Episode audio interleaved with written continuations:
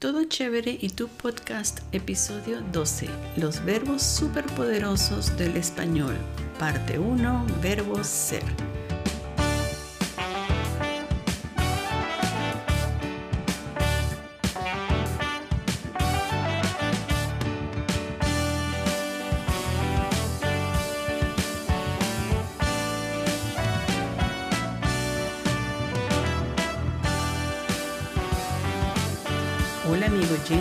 Buenos días, buenas tardes, buenas noches. Por aquí todo chévere y tú.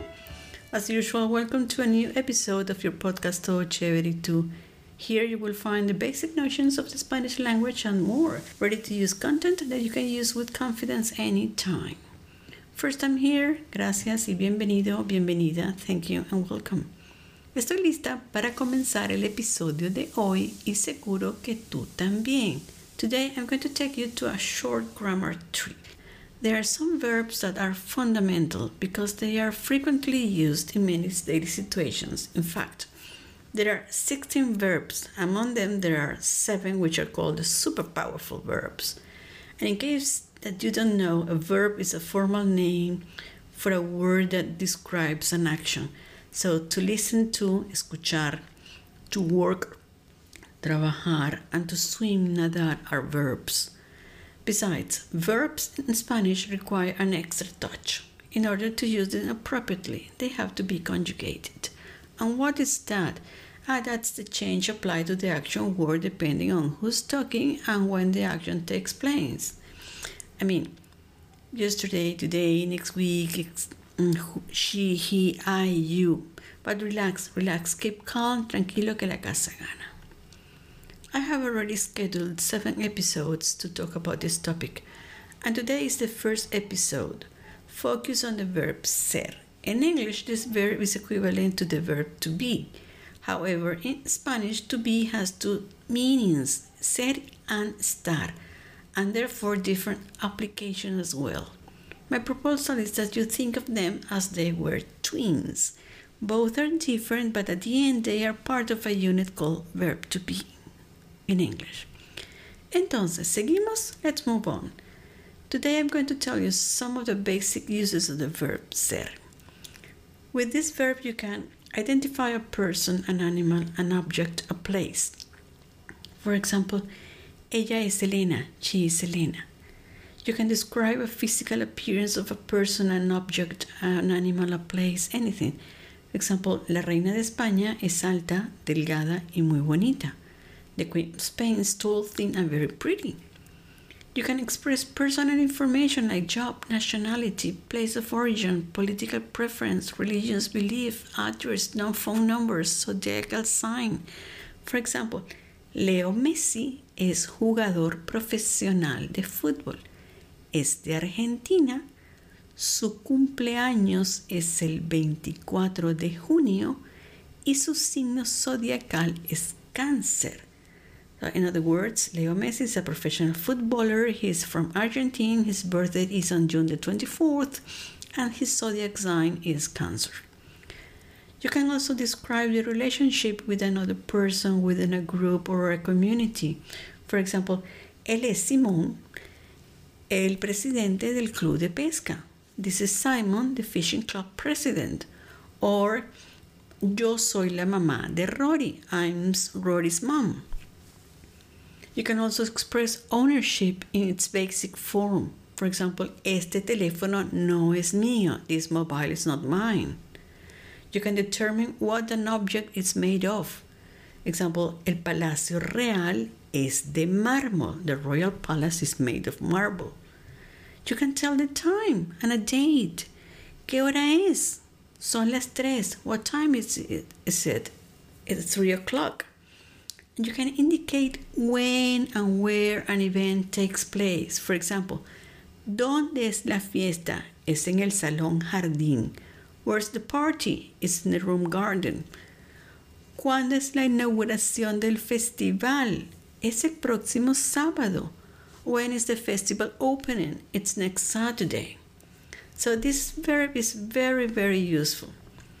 And this is the verb that we use when we want to introduce ourselves or any other person. So listen to my example. Soy Emilia, soy venezolana, soy de Caracas, soy profe de español, soy fanática del béisbol y de la Fórmula 1 y soy del signo Libra.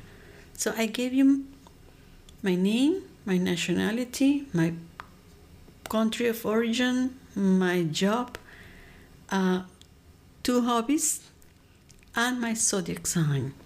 You see? So one, two, three, four, five, six details about me. Now it's your turn. Okay, let's play. Imagine that you just joined a sport club and it's time to introduce yourself. So say who you are. ¿Quién eres tú? Remember to use soy. And if you don't know a word, skip the sentence or speak Spanish. That's okay. Start. Tu nombre. Tu nacionalidad. Tu país de origen o ciudad de origen. Tu profesión. You want to add any other info you want to share with your new clubmates? Good, great job. Perfect, congratulations. Sometimes when we are filling an application form, we are asked for primer nombre, segundo nombre y apellido. Okay, that means first name, second name, and last name or family name. Let's continue. Do you want to introduce a friend? Good. Say, te presento a, and now the name of that person. But pay attention. If the person is a male, you have to say él es. Or if the person is a woman, you have to say ella es. I'm going to give you an example. I'm going to introduce someone to you. And you have to guess who he is. ¿Quién es él? Su nombre es Max. Es de Bélgica es corredor profesional de autos de carrera. Es el actual campeón de Fórmula 1. ¿Quién es él? Sí, Max Verstappen is from Belgium.